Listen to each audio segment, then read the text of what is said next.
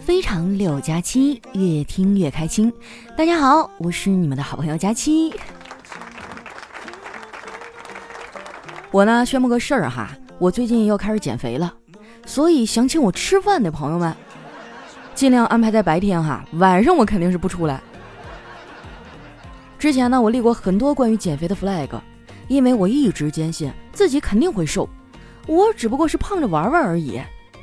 可是我做梦都没有想到啊，我玩着玩着就玩嗨了。不过我跟你们说啊，这次我绝对是认真的。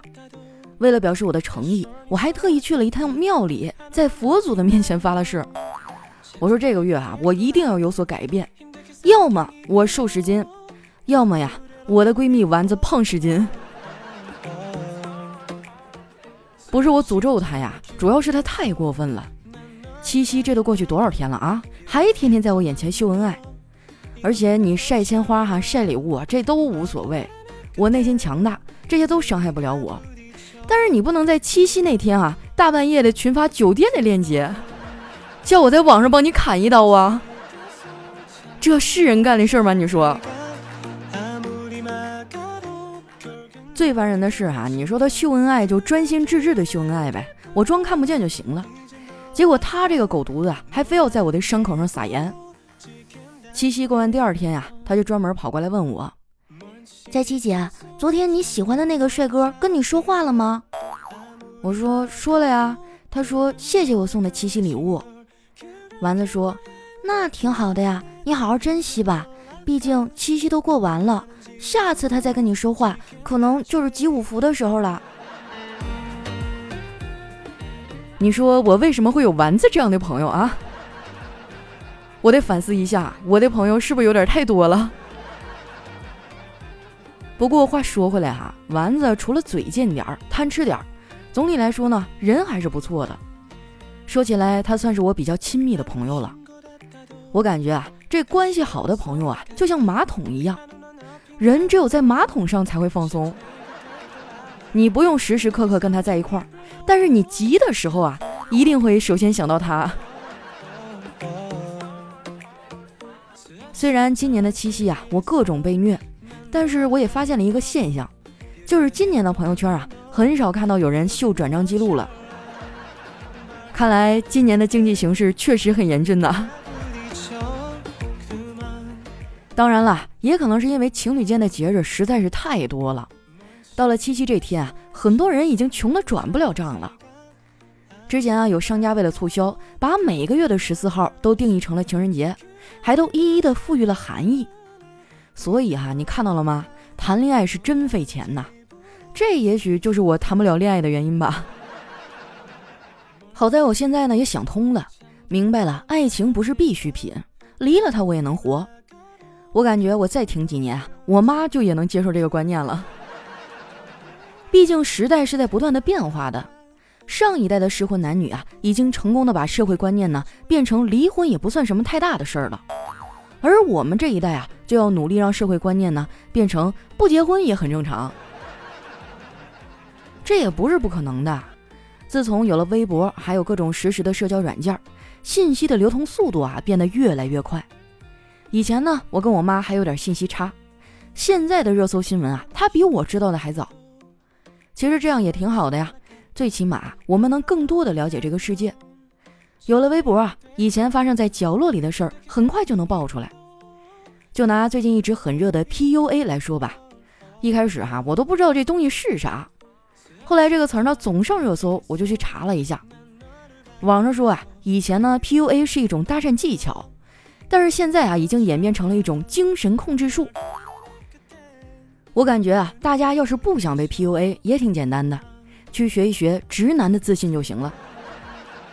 当有人哈说你这也不行那也不行的时候，你上去就啪一个大嘴巴子，去你的，老子天下第一！直男哈简直就是这个世界的宝藏，他们真的太有意思了。前几天啊，我去相亲，吃完饭啊，我跟相亲对象在附近的公园散了会儿步。一路上呀，我们俩都没啥话说，场面一度非常的尴尬。就在我想打退堂鼓啊回家的时候，这个男人突然悠悠地说：“感觉现在四季都变慢了。我当时就震惊了，我想他一理工男居然能说出这么有诗意的话来，这该不会是个浪漫的诗人吧？没想到过了一会儿啊，他又说：“是该换个五 G 的手机了。”当时啊，我就忍不住扑哧一下笑了。他一脸懵逼的看着我，我就赶紧解释，我说：“啊，我刚才想起来今天白天看到一个短视频，特别的好玩。”他说：“原来是这样啊。”你们玩自媒体的，是不是哪个平台都得整啊？我说不是啊，这些平台啊看起来好像差不多，其实差别可大了。都整的话，那还不得累死我呀？他说：“那你能不能给我解释一下微博、抖音和快手短视频的区别呀？”我想了想啊，说：“我给你举个例子啊，一个妹子呢拍自己去夜市的摊位上吃铁锅炖大鹅，这就是微博 vlog 的短视频。”一个夜市里啊，铁锅炖大鹅的摊位上，老板娘是个有故事的妹子，这是抖音短视频；而一个锅里啊，妹子正在表演铁锅炖自己，那这是快手短视频。哦，你这么一说，区别是挺大的。不过都是铁锅炖大鹅，你可以一起拍呀，先拍铁锅炖自己，然后留个人呢帮你刷锅。你去夜市的摊位上吃铁锅炖大鹅，拍 vlog，顺便呢找老板取取经，回来呀锅也刷好了，你就起锅烧油开始自己炖，顺便呢说说之前炖自己的那些故事。哎，你还别说啊，他这逻辑还挺通顺，我都快被他给说动了。看我愣在那儿啊，半天没说话，他接着说：“你要是觉得我这个提议还可以，就放手去做吧。我感觉啊。”做人一定要有自己的梦想，才能好好工作，好好赚钱。啊，对了，你的梦想是什么呀？我说我呀，我的梦想就是像咸鱼一样，不上班也能赚钱。其实啊，我曾经还有一个梦想，我没敢说。这个梦想呢，就是嫁给我的男神，然后被他宠上天。说出来你们可能不信啊，我差一点就实现这个愿望了。之前啊，我的男神喝醉了，我去接他。那是这么多年来我第一次有机会啊跟他单独相处。那天他喝得六亲不认的呀，问他住哪儿，他也说不清楚。后来没办法，我就把他扶到了我的住处，帮他脱掉外套，然后手慢慢的摸进他裤子的口袋里，掏出了他的手机，给我自己发了一条微信。微信的内容是：我喜欢你，做我女朋友吧。然后呢，我再拿起自己的手机给他回复说：“好啊。”不瞒你们说哈，那天我坐在他身边乐了一宿。第二天啊，他从我床上醒来的时候，差点没吓得跳窗户啊。不过从那之后呢，他对我的态度好了很多，天天给我发微信啊，也嘘寒问暖过一阵儿。有一天呢，我无意当中啊看到他给我的微信备注是 BT。我当时就火了，我觉得这是变态的缩写呀。然后我就质问他这啥意思，他笑着给我解释啊，说 BT 的意思呢，就是你做事的速度啊，和 BT 磁力下载一样，非常的神速。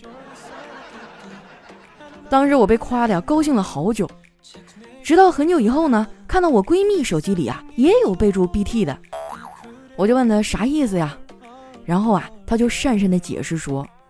其实啊，挺难为情的。你不能跟别人说哈，BT 呢就是备胎的意思。听完闺蜜的解释啊，我都要气炸了。不过过了几天啊，我就想开了，不就是个备胎吗？很多人啊，这辈子连个备胎都没有当过呢。虽然我想开了，但是我们俩最终并没有在一起。后来啊，他搞了很多的骚操作，我也认清了这个人本来的面目。现在回想起来啊，那段时间我还是挺崩溃的。大数据呢，可能看出了我的崩溃，一直啊就给我推送什么渣男呐、海王的故事。看完之后啊，我就陷入了沉思。这个世界太复杂了，人能幸福到什么程度啊？我不太清楚。但是人能失望到什么程度，却屡屡遭到刷新呢？不过好在啊，我及时止损了。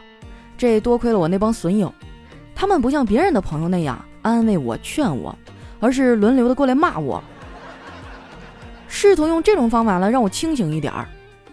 这群人里啊，嘴最毒的就是小黑，他就跟我啊说了一句话，他说：“佳期啊，都说水是生命之源，但是脑子里的可不算啊，赶紧把里面水往外倒倒，迎接新的生活。”虽然我走了出来，但是我对爱情呢也丧失了信心。我现在看偶像剧啊，都跟别人的感觉不一样。别人看偶像剧啊，都是哇，这个男主角好帅，我也想嫁给他。而我看偶像剧呢，哇，这主角吃的啥呀？我也想吃。而且啊，随着年龄的增长，我也不怎么喜欢看那种霸道总裁式的偶像剧了。我已经升级了。我现在呢喜欢看霸气侧漏的英雄系列电影，比如《复仇者联盟》啊啊，美国队长啥的。可能是受人设的影响啊，每次去看电影，我都觉得反派的戏太多了，干嘛非要解释自己的作战计划呀？后来我想明白了，反派之所以花那么长的时间啊解释自己的邪恶计划，可能是因为平常根本没有人听他说话。这个呀，就跟那些爱发朋友圈、微博的人一样，有一种需要被关注的心理。不过呢，凡事都要讲个度。有句话说得好啊，叫过犹不及。你每天发几条动态啊，分享一下自己的生活，这无可厚非。但刷屏就是你的不对了。有时候我打开朋友圈啊，翻了好几页都是一个人，而且这些人呢有个共同点，都爱半夜发。发的呀，都还是什么疼痛文学啊，说自己失眠，可不是嘛？你白天睡十二个小时，然后晚上发朋友圈说你失眠，让我看这些还不如看秀恩爱呢，好歹我还能感受一下爱情的美好。昨天晚上啊，我刷到了一条叨叨的朋友圈，内容是：你只看到我在外面背着女朋友，给女朋友撑伞、系鞋带、拿行李箱。他回到家里做饭、洗碗、洗衣服、扫地、拖地，你却看不到，因为我也没有看到过。我去，这个弯转的我是猝不及防啊，差点闪了我的老腰。要不怎么说啊，不是一家人不进一家门呢？叨叨这个清奇的脑回路啊，真的跟丸子有一拼。我之前工作压力大，每到周日的晚上就开始焦虑，不想上班，晚上也睡不好，第二天总是迟到。我想着叨叨好歹是个医生啊，然后我就跑去问他缓解周一焦虑的办法。他想了想啊，说：“我还真有一个好办法可以分享给你。想要周一不焦虑，那你就周日去加个班儿，把周一的活儿先给干了。”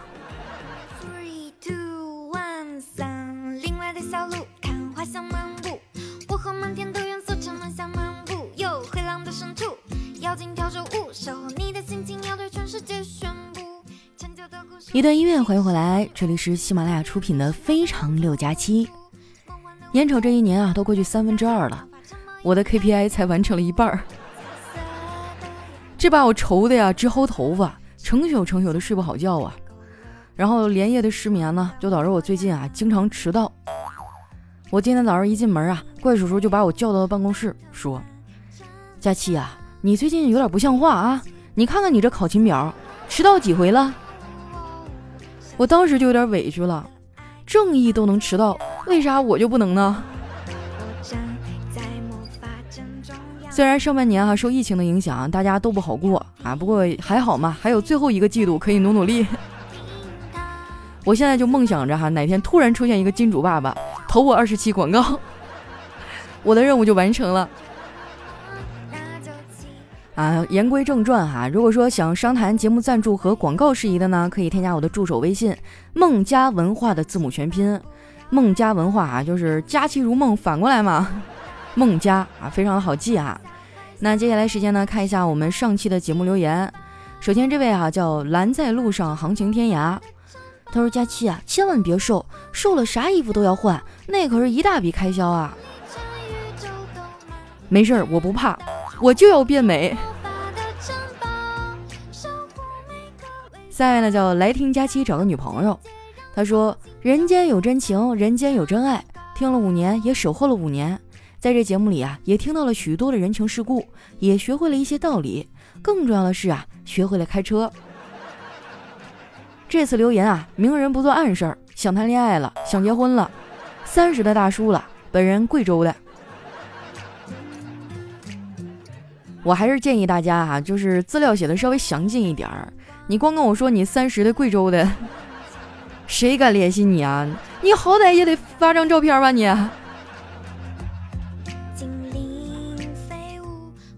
下一位呢叫听友幺四五六四二六八六，他说佳期啊，以前我特别不相信听你的节目能怀孕，这不扯淡吗？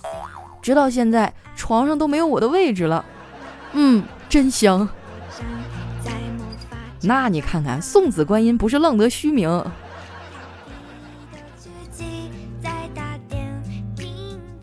下面呢叫宁为女人，她说有了娃之后啊，时间完全不由自己支配，娃的哭声就是我的闹钟。今晚啊，小家伙格外的精神，从十一点多啊玩到凌晨两点，终于把娃哄睡了，发现佳期更新了，我就赶紧评论一下冒个泡，顺便想问问佳期，经常这么熬夜，你是怎么做到的呀？我也不知道啊，我就是连续七八年了吧，都是后半夜睡。我有两个大黑眼圈子啊，不管抹什么眼霜都不好使。我感觉我再熬一阵啊，我这黑眼圈都能掉脚背上。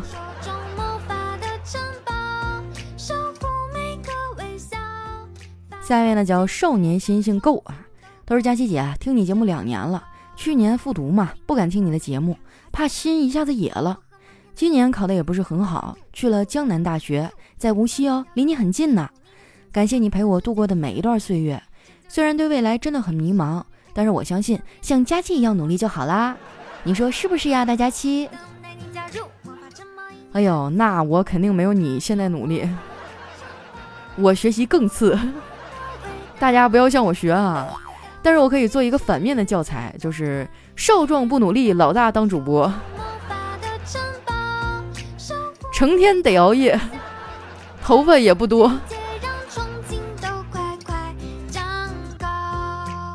下面呢叫迪迪七，他说有你真好，开心时更开心，不开心时呢缓和情绪，有喜有泪，有情有暖，最喜欢段子里的反转啦。你们开心就好，就让我一个人承受熬夜秃头掉的满地头发，单身没人追，领导还总骂我的这些事实吧。有人觉得我也是一个挺丧的人啊，但不知道为什么，明明是一个让我挺难过的事儿，说出来的时候大家都笑了。也许搞笑也是一种天分吧，我可能天生就是吃这口饭的。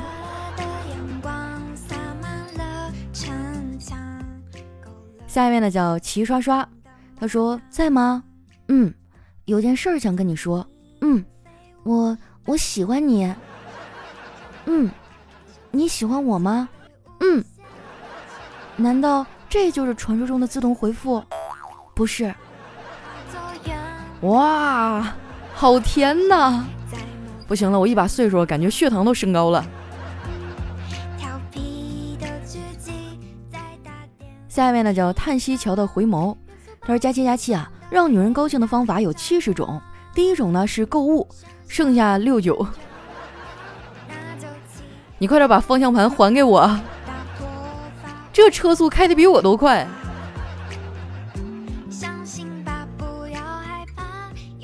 下面呢叫月夜，他说有一天啊，老婆说：“老公，台风要来了，你可要抱紧我，万一我被卷走了怎么办呀？”亲爱的，我怕怕。老公说：“你可拉倒吧，就你这吨位啊，十八级的台风来了你都稳如泰山，你还是担心担心你老公我吧。”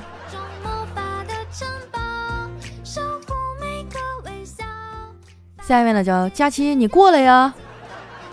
他说：“佳琪啊，你咋回事啊？我女儿一岁的时候我就开始听你节目，现在女儿都六岁了，儿子两个多月了，可你还是单身，你这速度也太慢了吧？努力吧。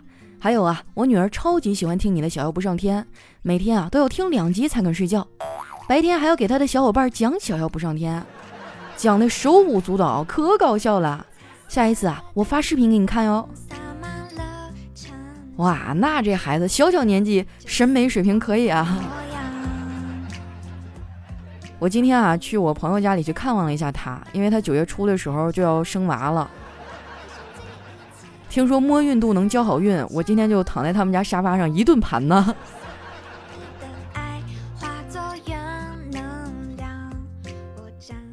下面呢叫香香惠子，他说天蓬元帅啊调戏嫦娥，嫦娥一怒之下将其告知玉帝。玉帝啊就问太白金星：“天蓬此举该如何处置啊？”太白金星说：“知法犯法，按律当诛。”玉帝点点头说：“哎，当诛就当诛吧。”于是就出现了猪八戒。我的天啊，这么可怕的谐音梗！下一位呢叫特爱我家妻，他说昨晚上做了红烧肉，媳妇儿正要伸筷子去夹。一旁的儿子啊阻止道：“妈妈，你不是在减肥吗？不能吃肥肉。”媳妇儿很无奈呀，只能作罢，吃青菜去了。然后儿子一连往我的碗里啊加了好几块大肥肉，我正感动呢，儿子知道疼人了。结果儿子来了一句：“妈妈，肥肉都让爸爸吃，他胖了，外面那些阿姨肯定不会喜欢他的。”都说女儿是妈妈的小棉袄啊。那儿子就是妈妈的棉裤衩儿，谁舒服谁得劲儿，谁知道啊？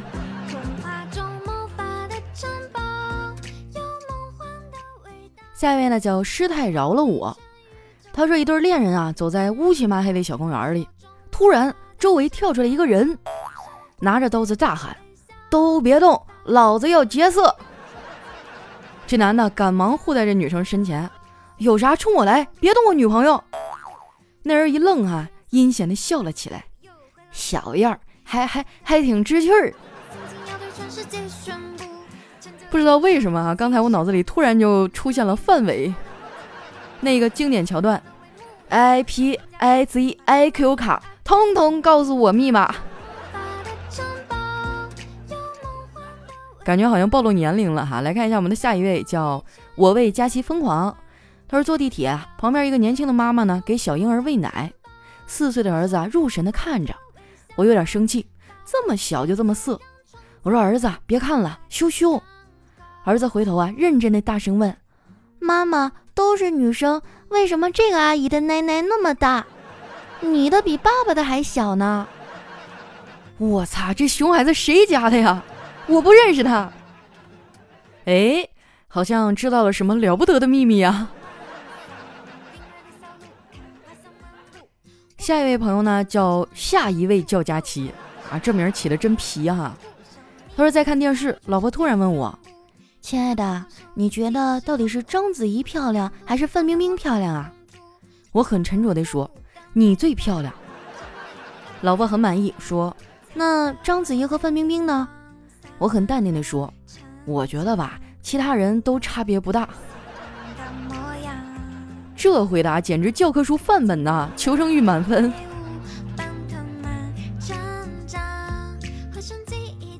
下一位呢叫全儿在此，他说每一次考完试啊，我都假装很高冷，因为在别人激烈讨论答案是 A 还是 B 的时候，我就想不通自己为什么选的 C 呀？不要怂啊，没准他们错了呢，可能正确答案正好就是 D。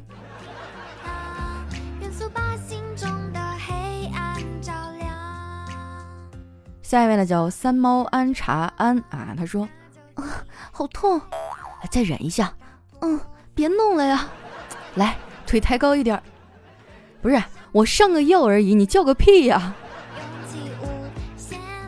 我的天啊，这种留言以后少留啊，我都怕被封号。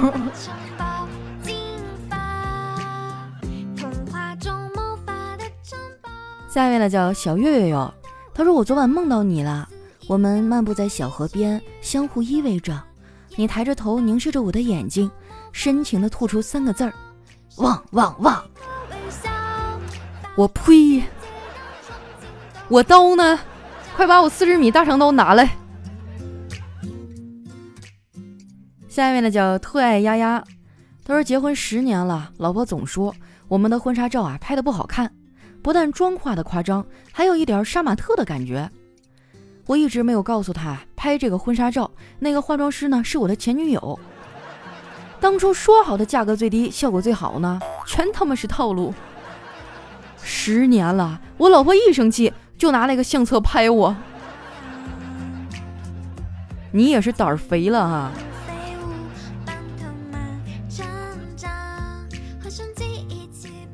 下面呢叫佳期的陆墨，他说暗恋女生的签名啊一直都是最大的梦想是两人一狗环游世界。有一天啊，我终于鼓起勇气对他说，我和你的梦想一样啊，以后我们一起环游世界吧。然后他很快就答应了我，嗯，好的，我和我男朋友到时候一定带上你。行吧，单身狗也是狗。来看一下我们的最后一位啊，叫想进你的新房。他说换牙期的小侄子啊，从学校回来以后就开始沮丧。